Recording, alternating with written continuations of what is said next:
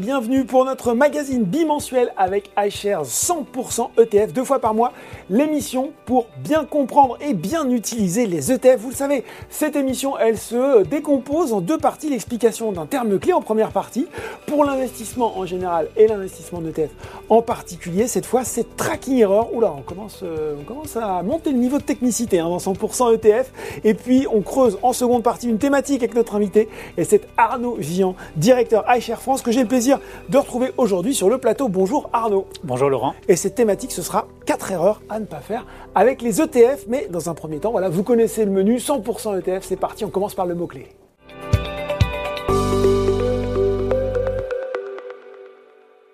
Et je le disais justement en introduction, notre mot-clé aujourd'hui c'est tracking error. Bah oui, parce qu'après avoir expliqué les bases dans les numéros précédents de 100% ETF, on a voulu rentrer un peu plus dans le fonctionnement de cette catégorie de produits avec ce mot-clé. Arnaud, euh, ça fait un peu jargon quand même, hein, ce terme anglais de tracking error, mais ce à quoi il fait référence, c'est peut-être on peut le dire pour rassurer un petit peu les gens qui nous regardent, plutôt facile à comprendre. Et je crois d'ailleurs que ce terme, il forme une paire inséparable, il va falloir nous l'expliquer aussi, euh, deux pour le prix d'un, avec un autre qui est la tracking différence. Alors tracking error d'un côté, tracking différence de l'autre, de quoi parle-t-on exactement? Euh, Très bien. Alors je vais commencer probablement par le deuxième, donc à savoir la tracking différence. on, change tout là, ça y est. on, va, on, va, inverser un petit peu parce que c'est euh, plus logique, vous allez le comprendre rapidement. en fait, l'ETF, comme on l'a expliqué, mhm. va chercher à répliquer la performance d'un indice la mesure la plus simple de savoir si cette performance va être bonne de l'ETF, mhm. c'est de le comparer avec son indice. Donc la tracking différence, c'est tout simplement la performance de l'indice moins la performance de l'ETF. Donc si je résume, si mon CAC 40 fait par exemple plus 5% dans l'année, si mon ETF fait plus 4,96, ma tracking différence, ce sera les différences entre 4,96 et 5. C'est bien Donc ça 0,04%, exactement. D'accord. Alors, euh, on va comprendre que euh, cette tracking différence, elle peut être impactée par, par exemple, les frais de gestion mhm. qui viennent minorer ou grignoter la performance de, l'ETF. Mhm. Et en fait, j'ai envie de le comparer entre la, la, théorie et la pratique. Dans la théorie, on a la performance de l'indice. Dans la pratique, on a celle de l'ETF qui va avoir un portefeuille de gestion composé des titres qui sont bien sûr dans l'indice. Mais cette opposition entre la théorie et la pratique, elle est plus difficile lorsqu'on a des ETF et des indices qui sont très très larges, mmh. parce que du coup, on va opposer euh, des coûts de transaction qui peuvent être très importants si on a énormément de titres à acheter et à vendre pour être complètement aligné avec la performance de l'indice. Mmh.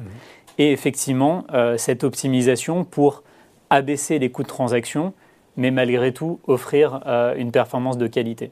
Donc il faut vraiment regarder cet indicateur comme étant euh, un indicateur de, performance de, l'ETF. Bon, et alors justement, quand on fait, donc là, comment on fait le distinguo entre la tracking différence et la tracking error? Qu'est-ce que c'est la tracking error? Donc ce deuxième concept qui, est, beaucoup plus répandu en fait euh, dans le mmh. jargon financier, tracking error, c'est en fait le, un indicateur de stabilité de cette tracking différence.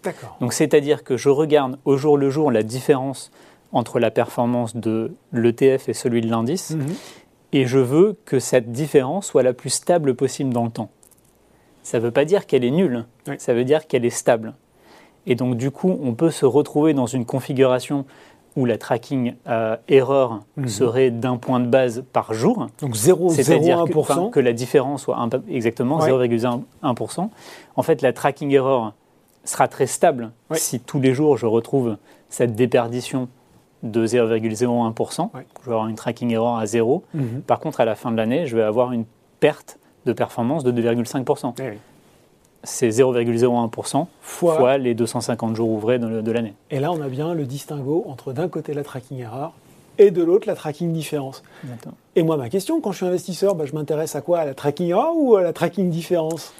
Alors j'ai envie de dire que dans un cas, si vous êtes un investisseur de long terme euh, pour euh, des optiques de mhm. retraite ou, euh, ou une constitution d'épargne, on va avoir tendance à privilégier la tracking différence, puisque c'est elle mhm. qui va pouvoir me mesurer entre le moment où je vais investir et le moment où je veux récupérer mon argent. Bien sûr. Euh, par contre, si j'ai euh, plutôt une optique de très court terme, donc un peu plus boursicoteur, euh, je vais avoir tendance à regarder la tracking error parce que je ne veux pas être effectivement pénalisé par des bruits qu'on peut avoir au jour le jour. Mais j'ai envie de dire que dans, les, dans, dans, tous les cas, on a besoin, pour un bon ETF, d'avoir et une bonne tracking error et une bonne tracking error différence, donc la plus faible possible. Bon, où est-ce que je peux retrouver ces informations, Arnaud, quand je suis investisseur? Alors ces informations sont euh, euh, à la fois euh, inscrites dans les documents réglementaires que vous allez retrouver également sur les pages de Boursorama, les fiches produits. Voilà, donc tout, toujours l'intérêt de regarder ces documents réglementaires. Voilà, maintenant on est pro ou en tout cas plus calé sur la tracking error et la tracking différence. On va pouvoir continuer à apprendre et à apprendre notamment les quatre erreurs à ne pas faire avec les ETF et c'est maintenant.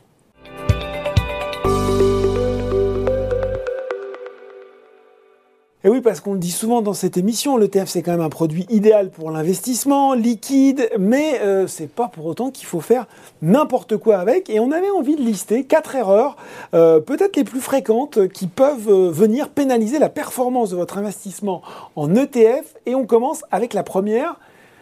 Qu'est-ce que c'est pour vous cette première erreur, Arnaud? Alors, donc d'abord, je crois qu'on voulait en lister que trois, mais on a été obligé d'aller ah. d'en rajouter une quatrième. La première erreur, c'est vraiment, on parle très souvent de la notion de diversification. Euh, mhm. je crois qu'il n'y a pas une fois on a pris une prise de parole euh, sans le mentionner. Et donc cette notion est très importante dans la constitution d'un mhm. portefeuille. Même si un ETF, par définition, est diversifié, tout comme un fonds commun de placement, parce qu'on a ces dizaines ou ces centaines euh, de, titres à l'intérieur mhm. du portefeuille, il faut également diversifier l'intégralité du portefeuille et donc de ne pas sélectionner uniquement un ou deux ETF. Euh, pour avoir un portefeuille équilibré, il faut plusieurs classes d'actifs. Mm. Donc en général, on a des ETF par classe d'actifs mm. qu'on va pouvoir mélanger et également euh, pouvoir définir euh, un certain horizon de placement avec, et un, certain rendement avec un assemblage de ces différentes ETF e qui seraient diversifiés eux-mêmes. Bon, même si l'ETF est diversifié, ce n'est pas une raison pour trop concentrer son placement en ETF. Ça, c'est la première erreur. Euh, donc, le risque de faire euh, trop concentré. Je me dis que la deuxième erreur, Arnaud, ce serait pas de faire l'inverse et peut-être d'avoir un peu euh, tenté par justement tous les secteurs que je peux couvrir avec des ETF, des ETF dans tous les sens finalement. Euh, oui, donc c'est la deuxième erreur qu'on voulait mentionner. Donc effectivement, euh, de, ne pas faire de sélection et d'acheter un petit peu euh, tout ce qu'on peut trouver. En mm. fait, l'offre ETF, par définition, est très large. On peut découper l'univers d'investissement en un nombre quasiment infini de, supports. Mm. et donc, c'est un petit peu, j'ai envie de dire, comme si vous alliez au supermarché sans liste de courses. Mm. Donc, en général, on peut prendre un peu trop de choses on repart avec beaucoup trop de choses et euh, souvent il nous manque en plus euh, ce qu'on avait envie d'acheter au départ. Ce qu'on avait envie d'acheter au départ pour faire un repas équilibré. Et donc il vaut mieux avoir encore une fois des règles établies euh, simples avec notamment les, trois données importantes selon nous, c'est-à-dire l'horizon de placement, le risque d'appétit pour le, enfin l'appétit au risque, et le rendement escompté. Et à partir de ça, on peut constituer sa liste de courses. Bon, trop concentré, trop éparpillé. Euh, les ETF, ce sont des fonds indiciels cotés en continu comme des actions. Est-ce que du coup, on ne serait pas tenté là aussi euh, d'en abuser et de se retrouver à faire du day trading d'ETF, ce qui n'est peut-être pas l'objectif principal de ce produit?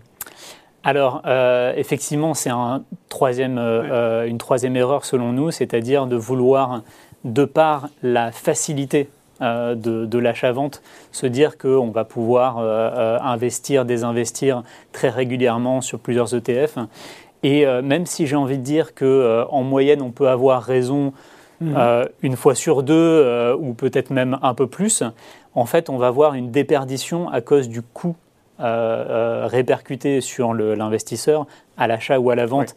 Il y a un petit peu de, de, coût de, trading, des commissions du courtage, même si euh, elles sont amoindries, voire même complètement euh, euh, exonérées, j'ai envie de dire, dans le cadre d'iShares et, et, Boursorama. Boursorama Markets, oui. Mais dans l'immense majorité des cas, on va retrouver effectivement des coûts de frottement qui vont impacter au fur et à mesure. Donc si j'ai raison qu'une fois sur deux, eh ben, de facto, je vais terminer l'année abaissé mm. de la performance de ces coûts de transaction. Et plus j'en ai fait, plus je vais voir cette performance dégradée. Donc du coup, il faut essayer de, garder euh, un maximum la sérénité et sur un temps long euh, pour ne pas être impacté par, euh, par ces coûts d'exécution. Bon, vous l'aviez dit, trois erreurs au début, mais finalement, il y en a quatre. Quelle est la dernière, Arnaud? La quatrième, elle est un peu évidente et, j'ai envie de dire qu'elle est vraiment de premier plan, c'est de ne pas sélectionner uniquement sur les frais de gestion ou le, euh, le TER, Total Expense Ratio en anglais. Mhm. on l'a évoqué dans, un premier, dans la première partie, la tracking différence et la tracking error sont de très bons indicateurs de la qualité de, mmh. l'ETF.